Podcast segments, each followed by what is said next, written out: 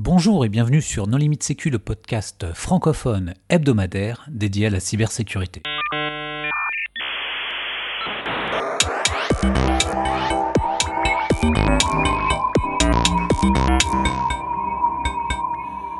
Alors aujourd'hui un épisode un peu particulier car Nicolas est aux assises de la cybersécurité à Monaco. Cet événement rassemble les offreurs de solutions et de services ainsi que leurs clients, les RSSI. C'est donc un moment unique qui permet à ces deux communautés d'échanger à travers des rendez-vous, des conférences, mais aussi des rencontres informelles. Nicolas a eu l'occasion de rencontrer différentes personnes et leur a posé la question suivante. Qu'est-ce qui vous a surpris cette année dans le domaine de la cybersécurité? Bonjour Michel, est-ce que tu peux te présenter? Bonjour Nicolas, donc Michel Dubois. Euh, je suis euh, chercheur associé au sein du laboratoire de confiance numérique et sécurité de l'ESIEA à Laval.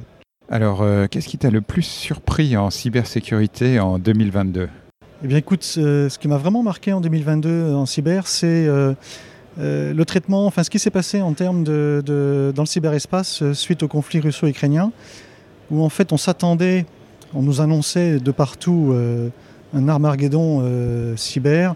Et euh, finalement, euh, tout le monde parle de capacité d'attaque de cyber en, cyber. Il n'y a que les Russes qui ont fait vraiment une attaque cyber, des attaques cyber ciblées vers l'Ukraine. L'Ukraine s'est défendue comme elle a pu, avec les moyens qu'elle avait, et ça a été confirmé par la suite, aidé en partie par les Américains. Mais finalement, euh, bah, cette grande Armageddon n'a pas eu lieu. la réponse du reste du monde elle a été essentiellement portée par les Anonymous. Et au final, les Anonymous, leur action, c'est euh, euh, du DDoS euh, à plusieurs reprises, du vol de données, éventuellement détourner les taxis sur, dans Moscou, mais finalement, on se retrouve sur des. ou taguer les murs de, de, de, de, l'OTAN, mais finalement, on se rend compte que bah, voler des données ou faire du DDoS, ça n'a pas vraiment d'impact et on est loin. Quand on voit l'état de nos systèmes d'information aujourd'hui, on voit encore en France des, stations d'épuration ou des, ou des, équipements un peu sensibles euh, qui sont connectés avec l'interface de commande euh, directement sur le net avec le mot de passe par défaut. On se dit, ben, en fait, euh, le risque est vraiment énorme.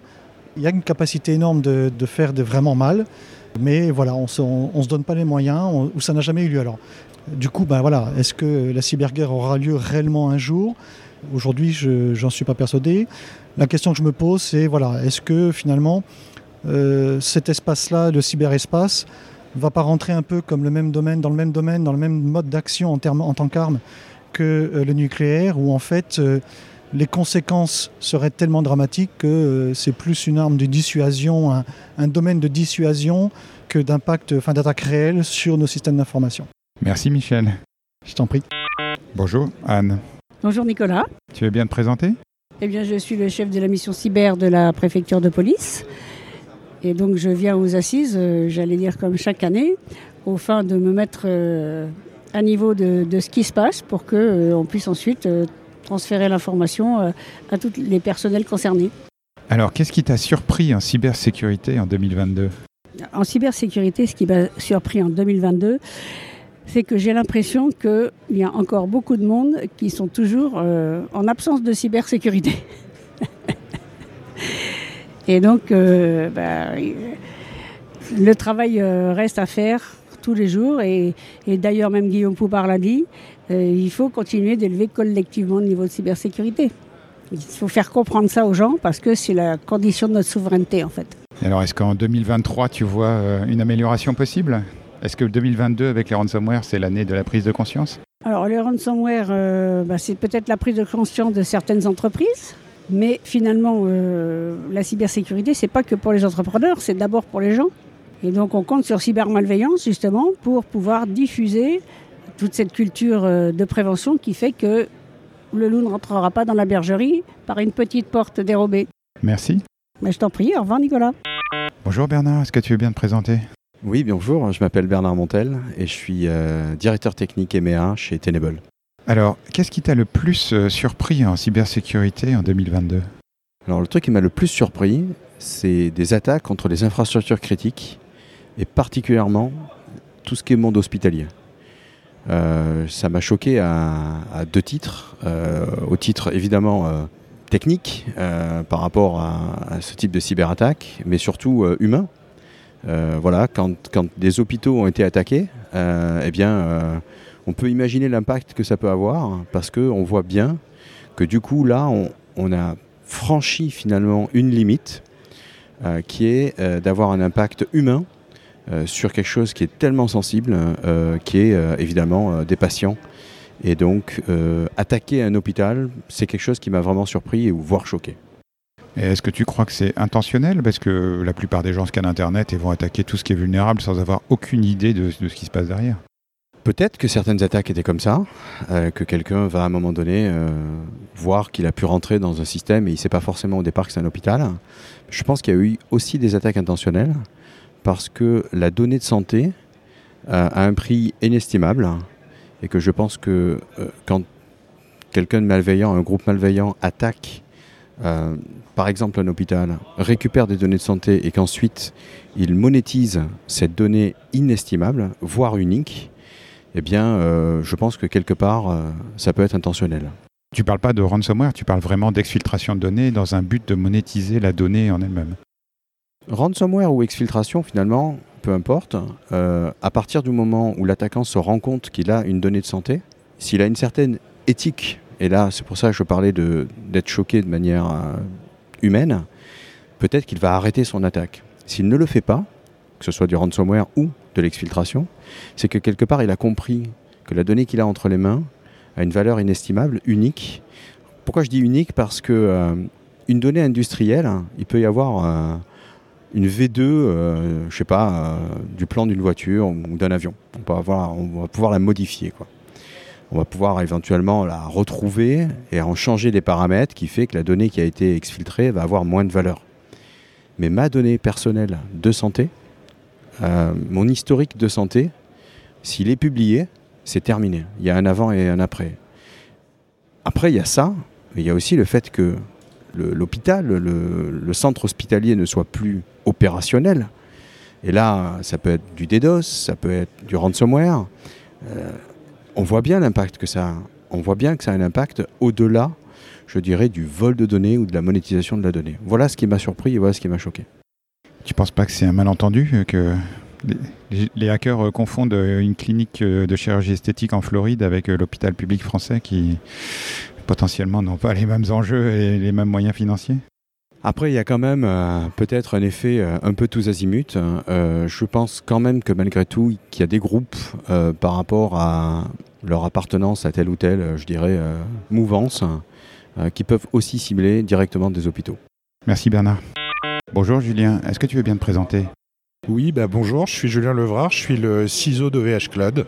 Alors, euh, qu'est-ce qui t'a le plus surpris en cybersécurité en 2022 en 2022, euh, ça a été une année assez riche. Euh, il y a eu beaucoup d'avancées sur les sujets de la souveraineté d'un point de vue réglementaire, mais aussi sur les aspects techniques. Le marché est en train de s'adapter. C'est un sujet qui est au cœur des préoccupations de tout le monde.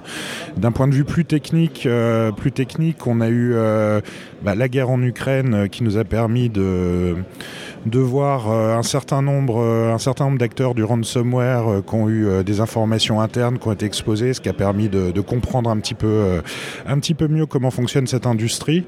Euh, sinon, ça a été assez actif au niveau des, des 0 day sur des, gros systèmes utilisés par, euh, par pas mal de monde, donc des 0 day non patchés, où on doit mettre en œuvre des plans de contournement pendant quelques semaines, quelques mois, voire euh, de manière plus longue. Donc ça, c'est aussi assez nouveau. On n'avait pas trop cette, situation, cette situation-là. Et puis bah, le dernier point qui est assez intéressant, c'est les, les, directives données par, par les ministères sur euh, sur les ransomware et sur le paiement des rançons en particulier, avec euh, des prises de position et des postures euh, qui, évoluent, qui évoluent assez vite par rapport à la posture habituelle, avec certes la possibilité de payer des rançons, mais du coup en judiciarisant, ce qui est quand même quelque chose d'assez nouveau et qui va permettre d'avoir de plus en plus d'affaires qui vont être traitées officiellement dans le cadre de procédures judiciaires. Du coup, c'est quelque chose qui, qui fait bouger les lignes. on verra ce que ça donne dans la durée. Merci Julien. Bonjour Laurent, est-ce que tu veux bien te présenter? Bonjour Nicolas, donc, euh, donc je suis Laurent Jacquemin, je suis le directeur technique euh, Europe et Amérique latine pour Akamai. Alors me concernant, je suis, je suis un ancien de Guardicore, mais euh, voilà, je fais partie d'Akamai. Alors, qu'est-ce qui t'a surpris en cybersécurité en 2022 ah bah, je, je, pense que ce qui, ce qui m'a surpris, c'est n'est pas, pas extrêmement, on va dire, euh, surprenant, c'est la, la, la, quantité euh, continue d'attaques euh, de type ransomware qui arrive à tout niveau et à tout type d'entreprise. C'est vraiment quelque chose qui, qui est pour moi euh, incompréhensible dans la mesure où il y a énormément d'investissements sur, sur la sécurité de la part de ces entreprises. Qu'est-ce qu'il faudrait faire pour se protéger des ransomware? Il y, a, il y, a beaucoup de choses à faire. Euh, moi, sur, sur, sur, ce que je vois, en tout cas sur, sur ma partie, c'est que euh, il y a plusieurs acteurs. Je, je pense que l'approche Zero Trust est, est clairement, euh, on va dire, une approche de sécurité bénéfique pour la, on va dire, l'amélioration de la sécurité au global. Euh, et, et, dans ce cadre-là, je pense qu'il y a des technologies euh, qui sont plus ou moins pertinentes. Et j'en fais partie. J'ai la chance de, de proposer des, des, des, solutions de microsegmentation qui vraiment améliorent euh, la sécurité, la posture de sécurité, en particulier euh, pour protéger les applications critiques euh, au sein des, des systèmes d'information. Merci Laurent. Merci à toi Nicolas. Bonjour Loïs. Bonjour Nicolas. Est-ce que tu veux bien te présenter? Ouais, donc je, je, suis Loïs Samin, je suis le RSSI d'EDF Hydro et j'ai d'autres activités à côté que certains connaissent sûrement. tu es un coopétiteur de nos limites sécu. euh, Qu'est-ce qui t'a le plus surpris en cybersécurité en 2022 euh, je dirais en 2022, ce qui m'a le plus surpris, c'est l'augmentation du nombre de vulnérabilités. Alors on sait qu'il y a de il y a pas mal de vulnérabilités euh, et qu'il faut les traiter chaque année, mais cette année j'ai vraiment vu une augmentation euh, de ce nombre et qui, qui, impacte surtout les équipes. C'est-à-dire qu'aujourd'hui, euh, on demande aux gens de patcher régulièrement, sauf qu'en fait, euh, bah, les équipes euh, qui patchent vraiment, donc c'est pas les RSSI, hein, c'est les gars des infras, les gars qui s'occupent de tout ça, bah, ils ont de plus en plus de mal à tout gérer entre le déployer sur les différents parcs qui sont plus ou moins exposés, plus ou moins grands. Et donc, ça prend beaucoup de, de, temps et beaucoup de découragement. Et c'est de plus en plus compliqué à gérer ça de la manière dont on le gérait avant. Est-ce qu'il n'y a pas aussi un problème avec le fait que les, délais de patch se raccourcissent? Parce qu'aujourd'hui, toutes les failles qu'on a eues dernièrement, et on ne va pas citer de produits par, par bienveillance, mais euh, elles étaient exploitées dans la nature euh, au moment où les clients les ont découvertes. Quoi. Ouais, bah si, si, et, euh, et concrètement, ça met un stress encore supplémentaire. Il y a déjà le premier problème, c'est d'avoir l'inventaire. Et c'est un vrai sujet qu'on voit, c'est que notamment avec du SI de plus en plus plus en plus présent partout, avec du Shadow IT, etc. En fait, quand on voit, on nous dit bonjour, il y a une vulnérabilité, est-ce qu'on l'a? Et eh bah déjà, si t'as pas un inventaire propre, c'est super la galère et tu stresses. Donc aujourd'hui, et c'est un sujet chez nous, on a beaucoup travaillé, l'inventaire et la maîtrise de nos actifs. Mais c'est vrai que bah, quand tu, comme tu dis, quand un, patch qui arrive et, euh, et on dit bah, euh, attention, il faut le faire rapidement parce qu'on voit des exploits, on voit plus de plus en plus de sociétés qui sont pétées. Euh, donc ta direction aussi, elle te met aussi la pression parce que ça commence à être réaliste. Donc on devrait pas se plaindre à la fin, on devrait être content. Hein. Mais la, question, c'est que bah, comme tu dis, ces vulnes aujourd'hui, elles sont de plus en plus exploitées. C'est assez simple. Hein, les grosses vulnes qu'on a vues, elles n'étaient pas si compliquées à exploiter sur certaines. Euh, donc, euh, donc ouais, ça devient de plus en plus compliqué. Et euh, on parle beaucoup du stress du RSSI. Moi, j'aime beaucoup dire qu'il y a le stress des équipes d'infra. il y a tous ces sujets parce qu'elles font pas que de la cyber. Hein. Donc, il y a aussi ce sujet de recrutement et qu'il faut augmenter les ressources par rapport au nombre de vulnes. Mais voilà, c'est un vrai sujet de fond et qu'il va falloir traiter. moi, j'appelle ça trouver une industrialisation du patching, du MCS, trouver d'automatisation d'une certaine façon. Est-ce qu'on va automatiser le déploiement de patch? Ouais, mais on peut pas redémarrer ce qu'on veut. Donc, quelques système. Enfin, comment on va y arriver Et c'est un vrai sujet sur quoi, pour moi, il faut. Enfin, c'est un sujet de 2023 pour moi notamment. Mais est-ce que la solution, c'est de ne pas patcher? Est-ce que par exemple, tout réécrire en Rust ou aller dans le cloud, c'est pas des solutions définitives au problème du patch? Alors, pour certaines sociétés, oui, mais chez un industriel comme moi, c'est un peu compliqué de tout réécrire en Rust ou de partir en cloud. Euh, je, pense qu'il faut avoir, euh, notamment, euh, la démarche qu'on que, qu'on essaie de mettre en place chez nous, c'est de, de mettre de la sécurité en amont. Ça veut dire, par exemple, en fait, on va mettre une note par rapport au fait qu'on a une vulnérabilité. Concrètement, on peut avoir une CVSS de 9, mais qu'on va contextualiser la CVSS. Chez nous, elle va peut-être avoir une, importance moindre parce que le SI va être moins exposé, on a une protection antivirale, on a un durcissement, on a, on a du scellement, tous ces sujets-là qui vont faire baisser une note. Et la stratégie, c'est à mon sens aussi de euh, renforcer la sécurité sur ces systèmes-là pour justement donner plus de temps de patching parce qu'on sait qu'il y a différentes briques qui arrivent de protection. Donc c'est toute une réflexion, toute une analyse à faire, hein, c'est une analyse, mais euh, il va falloir, comme je disais, évoluer sur ce sujet et pas juste dire ah il y a une vulnérabilité, ah faut patcher point. Il faut contextualiser, il faut analyser et il faut être le plus, le plus euh, pragmatique et le plus efficace possible. Merci Loïs. De rien Nico. Bonjour Morgane, est-ce que tu veux bien te présenter? Euh, Oui, donc euh, Morgane Autonnier, je suis euh, RSSI adjoint dans un groupe qui s'appelle Kindred, basé en Suède maintenant, mais français. Qu'est-ce qui t'a le plus surpris en cybersécurité en 2022 alors, ce qu'il faut savoir, c'est que 2022, il commence à peu près maintenant pour moi. J'étais en congé parental euh, les 9 derniers mois. Et du coup, en fait, euh, j'étais vraiment déconnecté de tout ça. J'ai même pas suivi l'actualité sécu, rien.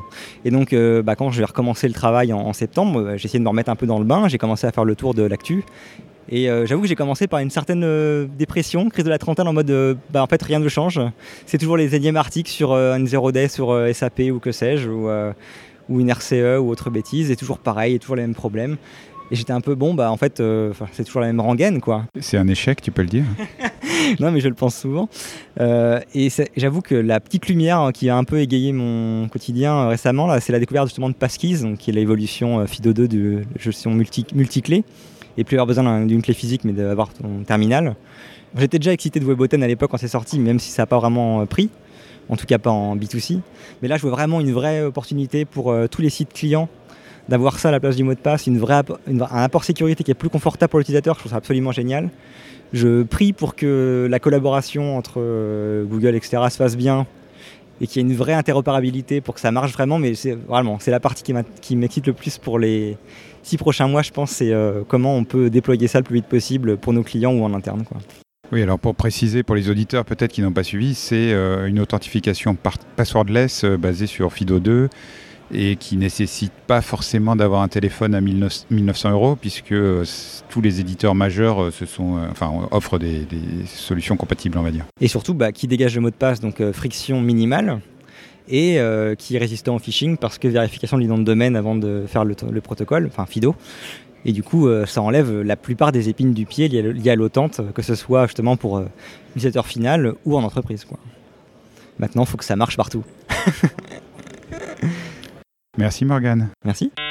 Bonjour Pierre-Alain, est-ce que tu peux te présenter? Oui, bonjour Nicolas. Donc euh, moi, euh, je m'appelle Pierre-Alain, je travaille euh, chez Orange dans le SOC des réseaux internationaux. Alors, qu'est-ce qui t'a surpris en cybersécurité en 2022 Écoute, moi je trouve, et c'est intéressant parce que donc là on est sur les assises et la conférence d'ouverture en fait écho, que on a redécouvert en 2022 l'importance de la géopolitique dans finalement notre sujet et que bah, avec les événements, euh, tout d'un coup, on a redécouvert que les groupes d'attaquants, avaient des intérêts et que du coup, euh, bah, ces intérêts, ils les manifestaient en action et que ces actions, avaient un impact sur euh, nos infrastructures. donc c'était intéressant de se dire que finalement, un sujet qui est vieux comme le monde, eh ben, il redevenait au devant de la scène en 2022. Et du coup, de quelle manière ça a influencé ton travail? Vous avez recruté des Sciences Po vous Alors, avez... Euh, alors euh, moi directement non, mais effectivement, hein, je pense que c'est euh, un vrai sujet d'évolution chez nous, de se dire, bah oui, il faut, faut prendre en compte encore plus cette dimension-là et donc d'avoir des nouveaux profils avec des compétences qui sortent un peu de la technique et qui vont plus sur le terrain de l'analyse des mouvements du monde. Quoi. Donc ouais, clairement, ça, ça fait partie de nos sujets au sein du groupe Orange. Merci. Hello, Simed. Can you tell us a bit about yourself? Hi, I'm uh, Sumit Takar. I'm the CEO of Qualys. So you've been there for a very long time, right? Yes, almost 20 years now. So have you met with the French hackers who actually founded Qualys? Some of the early ones, I met them. Uh, I've met uh, a few of them in the very beginning days because when I joined, the company had just uh, moved operations from France to uh, the San Francisco Bay Area and uh, they had hired some American engineers, and I was uh, one of the early engineers on the platform. So I got to work with some of the original folks. Was it hard to work with this uh, original code base, or was it well written and well tested? It was fun to work with the French uh, engineers, but hard to work with their code because uh, in a lot of the original code was written by the French team, and uh, a lot of the comments were in French. So when the American engineers were trying to figure out what the code was doing. Uh, this was really becoming uh, a bit of a problem. Um, and back in the day, there was no Google Translate. Uh, so uh, there used to be this uh, website called Babelfish uh, where you could put, and it was not as good as Google Translate now. But I remember one of the comment I put in Babelfish to translate. it was a French comment and then it came back saying you know go round and round and i was wondering what that meant then i realized it meant go in a while loop so it was very fun in the early days trying to debug the code with the comments that were written in French and then uh, and then figure out how we were going to fix some of the issues. So we are uh, asking the same question to all the people we interview in, in, this event, and the question is, what are the biggest surprises you had in 2022? En 2022, les professionnels de la sécurité um, parlent encore d'outils uh, quand ils devraient parler de cyber risk. Yeah, I would say that uh, in 2022, the biggest surprise for me still is that cyber professionals are talking about the tools that they are implementing and the projects they are implementing rather than actual risk and cyber risk because today at the end of the day what we are trying to mitigate is the risk and if you don't know what kind of risk we have in from cyber to the business uh, then it is just a bunch of efforts that don't really lead to a meaningful outcome. And i think that is why we still continue to see so many uh, hacks happening there's still been a shift from tools to products, right? Because I, I, was there 20 years ago. Most of the tools we are using were hacky Perl scripts, uh, hard to compile, and yes. nowadays we at least we have products. Yes, I, I think we uh, we over the years we create went from uh, you know exactly like you said some hacky tools and scripts into sort of more products that have a lot of marketing around it uh, and and less outcome. But the shift is happening from individual products to more platforms which i think is a great mm, uh, shift because as we have seen in some other uh, areas like IT uh, the move into a platform like a cloud platform has obfuscated a lot of the challenges that you used to have when you are deploying a data center. You had to go get memory and storage and all that now when you go to the cloud a platform helps you simplify all of that and you can just write code to use it. Unfortunately in cybersecurity it's still not there yet but i think the more platforms bring capabilities together and make it simple to deploy everything that you need in cyber uh, or most of it that you need in cyber through one platform i think that is going to help bring down the complexity and the cost of uh, deploying cyber solutions so Qualys has been a long time partner of uh, Les Assises, but uh, I assume it's your first time here? Yes, it is my first time. Uh, uh, I was told that there is a strict requirement to be able to speak French. Uh, so uh, I I've been walking around saying "Je suis désolé, je parle un peu français," and I think that is uh, I think that's helping people understand. Though they, it seems like it confuses them. Uh, it confuses them when I speak. Uh, say I don't uh, speak much French, but in, in fluent French. So uh, it's been uh, really uh, amazing to see how many companies and vendors are here and how alive the cybersecurity scene is. I think it really tells you that this is a big focus for uh, almost every company. Because look every company in the world today is now a digital company. Even a bank now is all about their app and it's all about their website and your digital experience. So everybody's writing more software. Every company even a taxi company today uh, has a lot of software right? So um, i think seeing that there's so much innovation happening in cybersecurity is good. Uh, and Les Assises is a great uh, showcase to really show how uh, many different organizations are trying to solve the complex problems of cybersecurity and uh, of course it's a little overwhelming for the the customer because they see way too many of these but i think it also gives them some ideas on how they can start to focus on uh, ways to prevent their risk so you mentioned that every company is an IT company, but uh, isn't it more than that? Isn't it that everyone is a data company?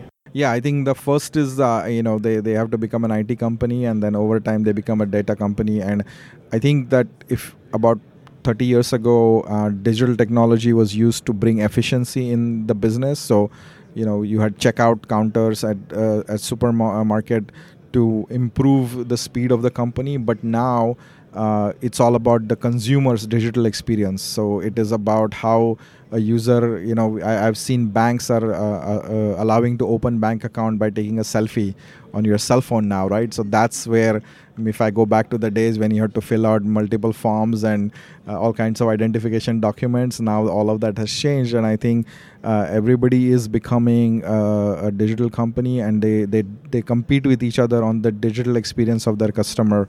Uh, so your taxi companies are now saying who has the easiest and the best app and gives the most information and the most payment methods online uh, of course the more use of digital technology that every company is doing they are also getting to understand a lot more about the behavior of their customers using the data that they are collecting, which in turn is helping them become more, um, uh, I would say, proficient, or I should say, uh, a little bit more um, better at figuring out where they want to focus their investment, where their the experience of their customers is really making a difference to them. So, if you had a closing word for the audience, what would it be? It can be about Les Assises or about your visit, uh, your trip to Europe, or. I, I would say that um, most important thing for all of us in security today is to understand what is the risk to the business that is coming from cyber, and then finding ways to mitigate that risk as a combination of tools and cyber insurance. I think lot of time when we talk about cybersecurity risk, we forget about cyber insurance, but that is a way to reduce your risk, and it has to be a combination of those two. So um, I would say that uh, rather than tools, focus on what the actual risk is, and then find ways to mitigate that risk. Thank you, and enjoy your experience. Thank you very much.